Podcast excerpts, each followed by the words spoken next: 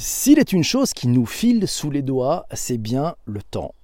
S'il est une chose qui sert de moyen pour se faire rémunérer, c'est bien le temps. Mais comment s'organiser? Que faut-il faire pour bien gérer son temps? Quels sont les enjeux et les fonctions clés des meilleures applications de gestion du temps?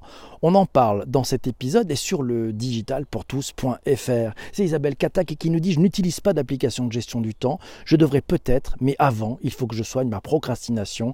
Elle essaye d'appliquer la méthode de PPC, FLTDS, mais elle a hâte d'écouter le super billet de Sarah dans la voie de PPC et d'apprendre le sujet. Eh bien, ça tombe bien, puisque Sarah nous a fait le plaisir d'écrire euh, un chouette billet que vous retrouverez sur le digitalpourtous.fr et que j'ai le plaisir, l'honneur et la joie de porter dans ma voix. On attaque. Si tu ne connaissais le temps aussi bien que moi, tu ne parlerais pas de le perdre. Le temps est un être vivant. Ça vous rappelle quelque chose? C'est Alice au pays des merveilles de Lewis Carroll. Le temps, on n'en a jamais assez. On a l'impression, parfois, de ne pas en avoir du tout et pourtant on doit le gérer. Paradoxal de devoir gérer quelque chose que l'on n'a pas l'impression, que l'on a l'impression de ne pas avoir, n'est-ce pas? Et si cela n'était qu'une question d'organisation?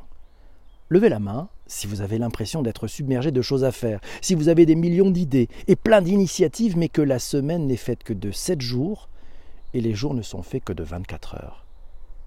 Vous croyez qu'il vous en faut plus? Non.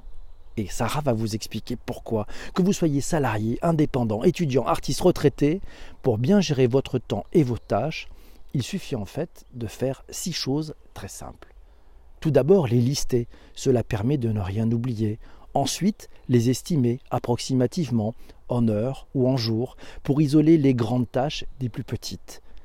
Le troisième point, FLTDS. Faites-les tout de suite quand c'est rapide et à grande valeur ajoutée. Ouais, faites-le tout de suite, FLTDS. Puis ensuite, il faut les prioriser. Cela permet de comprendre ce qui est vraiment urgent de faire, ce qu'il est vraiment urgent de faire en priorité, et de laisser à plus tard ce que l'on peut décaler. Le cinquième point, c'est les planifier en fonction de vos échéances. Cela permet de donner de l'ordre à nos journées et à nos semaines. L'ordre est d'ailleurs un élément rassurant. Le dernier point, c'est déléguer, déléguer quelques-unes des tâches quand cela est possible. Mais il reste encore une chose à faire qui n'est pas la moins, la moins importante, c'est laisser un peu de temps de contingence dans une journée. Des moments où rien n'est planifié, où il n'y a pas de réunion, il n'y a pas de rendez-vous, un agenda un peu libre.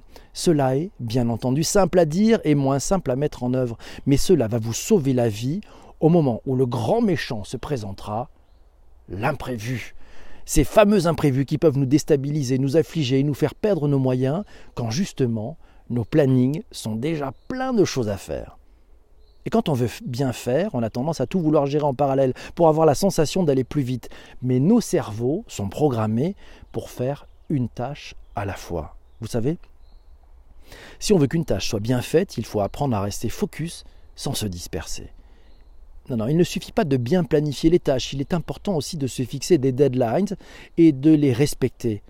La prise de conscience du temps passé sur une tâche est cruciale dans une logique d'amélioration continue. Par exemple, prendre 30 minutes pour écrire un mail de remerciement, c'est beaucoup trop.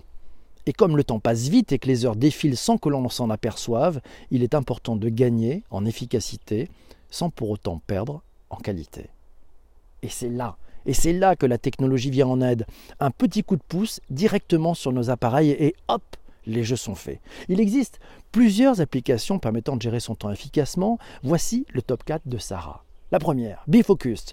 Cette application qui vous permet de gérer votre temps en segmentant votre rythme de travail en intervalles de travail et en pause impartie.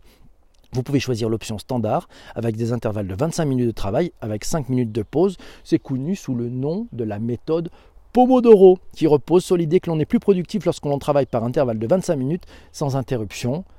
On peut d'ailleurs aussi choisir la durée des intervalles. La deuxième application, c'est Todoist. Ouais, Todoist, c'est un outil de gestion de tâches pratiques, vous permettant de noter toutes les idées qui vous passent par la tête grâce à la fonctionnalité Quick Add, qui les organise ensuite en tâches pour vous. Vous pouvez coordonner vos tâches par couleur afin d'avoir un meilleur suivi de vos priorités quotidiennes, d'assigner des tâches à d'autres collaborateurs et synchroniser votre liste avec d'autres applications.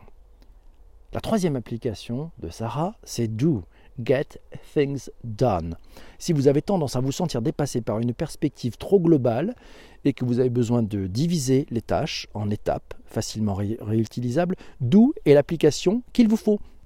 Plutôt que de lister toutes vos tâches d'un coup, elle affiche une tâche à la fois sous forme de carte. Pensez à Tinder. Il est très satisfaisant de cliquer Complete une fois la tâche achevée. La dernière application de Sarah, c'est Remember the Milk. Oui, rappelle-toi de prendre le lait. Cette application est parfaite pour les experts du multitasking. Vous pouvez créer des tags, des sous-tâches, des listes intelligentes, définir une date limite ou un rappel et tout organiser comme vous le souhaitez. Pour conclure son billet, Sarah nous dit qu'une bonne gestion du temps nous permettra non seulement de gagner en productivité, mais également de vivre une vie plus épanouie. Avec ces applications de gestion du temps en poche, vous êtes maintenant prêt à optimiser votre quotidien de façon à profiter de journées plus productives et moins stressantes. Un grand merci Sarah pour euh, bah, ce chouette billet. On continue avec les commentaires et c'est l'ami Jean-Emmanuel qui nous le dit. Ce qui est important en termes d'enjeu, c'est la matrice, c'est à noter aussi la matrice d'Eisenhower pour prioriser ses tâches. Gérer son temps, c'est bien, mais ses priorités, gérer ses priorités, ça l'est encore plus. Alors la matrice d'Eisenhower, je ne sais pas si vous connaissez, imaginez une matrice à deux fois deux entrées. Une première euh, entrée, c'est est-ce que c'est urgent, est-ce que c'est pas urgent, et une deuxième, est-ce que c'est important ou pas important? Si c'est urgent et important, bah voilà, priorité 1000. Ouais, c'est à faire en priorité. Si c'est euh, important mais pas urgent, vous planifiez et puis vous y en tiendrez. Voilà, c'est une priorité de 100. Si c'est urgent et pas important, vous mettez une petite priorité, une priorité de 10, vous requalifiez, vous renégociez. Voilà, c'était soi-disant urgent, mais finalement c'est pas important. Et puis si c'est pas urgent et pas important, vous laissez mourir. Voilà, priorité, euh, voilà, petite, petite note, on s'en moque, c'est pas la peine. Olivier nous dit gérer le temps, c'est contrôler le temps que l'on passe sur les tâches en fixant des objectifs hiérarchisés et en empêchant d'être perturbé par son environnement. Le couple Things plus Toggle fonctionne bien pour moi avec synchronisation parfaite entre tous les Device. Merci beaucoup Olivier pour ce commentaire. C'est Sandra qui nous dit qu'elle utilise, elle a utilisé Asana pendant une courte période pour les projets de son équipe marketing, mais elle est très curieuse justement d'avoir une vision plus globale des outils du marché. C'est ce qu'on fait. Gaël nous dit j'utilise énormément Trello et Basecamp pour la praticité et le design très attractif. C'est vrai, c'est vrai. Jean-Emmanuel nous dit qu'il utilise Focus to App, Focus to. C'est une app qui est sur son ordi. Elle fractionne son temps en mode Pomodoro avec une gestion sur aujourd'hui, demain, avenir, un jour. Et elle il peut également d'ailleurs créer des projets. Et puis, il utilise également le trio Google Calendar, Task et Google Keep pour noter des tâches en complément du calendrier. Bon, dommage hein, que la version pour iPhone soit limitée. Et puis il a passé son Google Calendar en prise de rendez-vous d'une demi-heure avec une sonnerie 5 euh, ou 10 minutes avant pour lui permettre euh, d'arrêter, ouais, pour lui permettre d'arrêter la réunion et de faire un point pour résumer les, les, prochaines actions ou points à travailler. Et puis, tiens, c'est Isabelle qui dit penser à s'offrir, à ajouter sa liste, s'offrir le temps de prendre le temps. Elle trouve génial le billet de Sarah et c'est bien vrai. Un, un imprévu peut en cacher un autre. Et oui, c'est vrai. Et puis, tiens, c'est Vanessa qui nous dit le bon vieux poste IT IRL marche encore. Mais oui, c'est c'est vrai, c'est assez juste. Le Pomodoro des tâches, qui était sur la semaine dernière, ça existe, nous signale Christian qui taquine. Et Laurent nous dit J'aime bien Timesheet, Time Tracker sur Android. Ça lui permet de cliquer quand il commence une tâche de mettre sur pause quand il ne travaille pas dessus et qu'il bascule sur un autre projet, les pauses déjeuner, les pauses pipi, bref, il, faut toujours qu'il ait ça à portée de la main avec son téléphone. C'est plus pratique que de switcher entre ces centaines de fenêtres ouvertes sur son ordinateur.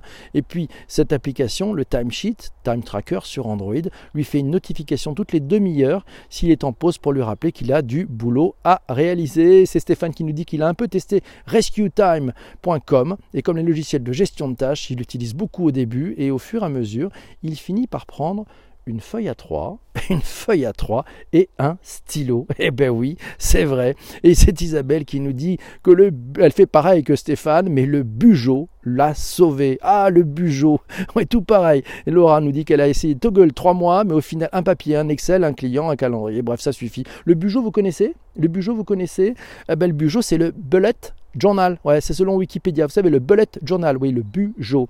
C'est une méthode d'organisation personnelle qui a été mise en point par un, designer euh, new-yorkais. Il s'appelle Reader Carroll. Ouais, il s'agit d'un système d'organisation analogique et personnalisable. Ça permet d'organiser des calendriers, des rappels, des listes, des brainstorming et d'autres moyens d'organisation dans un seul et même carnet. C'est une technique. Le nom bullet journal, ça vient de l'anglais bullet, qui signifie une balle, et le journal, ça renvoie à l'organisation des informations par points, mais aussi du fait que le carnet à points soit généralement utilisé par les adeptes de sa méthode, de cette méthode. Et c'est Vanessa qui nous dit il faut aussi se bloquer des créneaux pour les imprévus dans son agenda Outlook. Oui, laisser du temps aussi autant pour pouvoir avoir pas mal de choses à faire aussi, c'est bien. Alors, mes conseils, moi j'en ai deux, j'utilise FLTDS, fais-le tout de suite. Oui, c'est-à-dire qu'il n'y a, pas besoin d'appli pour ça, vous le faites immédiatement. C'est-à-dire que si le truc, vous dites ben, je peux le faire tout de suite, est-ce que je peux le faire immédiatement? Est-ce que c'est court et est-ce que je peux le faire immédiatement? FLTDS. Rappelez-vous, on avait fait un billet là-dessus et on a, fait un, podcast, un épisode de podcast sur FLTDS. Et puis la deuxième technique, c'est Pomodoro. Vous découpez tout en tâches de 30 minutes, 25 plus 5, 25 plus 5, 25 plus 5. Ça vous permet d'avoir des petites tâches, de déplacer des montagnes, mais faites des choses petites. Ne partez pas sur des gros trucs. Les gros trucs, les cathédrales, ça marche pas. Vous voulez déplacer une montagne? Déplacez-les avec des petits cailloux, en essayant de, pousser le tout. Et puis tiens, c'est notre amie Isabelle qui dit qu'il faut aussi bouder ses apps de temps en temps, c'est bien. Oui, c'est bien. Le next big thing, ça sera peut-être Notion, nous signale Jean-Emmanuel. Et c'est vrai, il va falloir prévoir du temps pour gérer toutes ces apps, nous signale Christian. Le taquin. Allez, dernier, point promis euh, par Jean-Emmanuel, c'est la méthode Get Things Done, GTD. C'est la méthode de David Allen. Vous trouverez d'ailleurs les, notes sur le, le tweet d'avant-épisode que vous retrouverez dans le billet de digitalpourtous.fr. Mais attention, prenez un peu de recul. Attention, et ça va dans le sens de ce que nous dit Christian, attention à ne pas passer son temps à organiser sa méthode plutôt que de travailler. C'est comme les process. Les process doivent être au service de l'entreprise et non pas l'inverse. Ce n'est pas à l'entreprise d'être au service des process, sinon c'est foutu, vous allez perdre des ronds et vous allez perdre votre temps. Bref, la meilleure façon de déplacer une montagne, c'est de s'en éloigner, nous signale Vincent, et je crois que ça sera le mot de la fin. Mille merci à vous tous mes amis, on se retrouve demain matin pour un épisode un peu surprise, ouais ça sera sur les tutos, mais je vous en dis pas plus, je reste avec les personnes qui sont durant le live, c'est comme ça que ça se passe le matin. Je vous embrasse très fort, ciao ciao.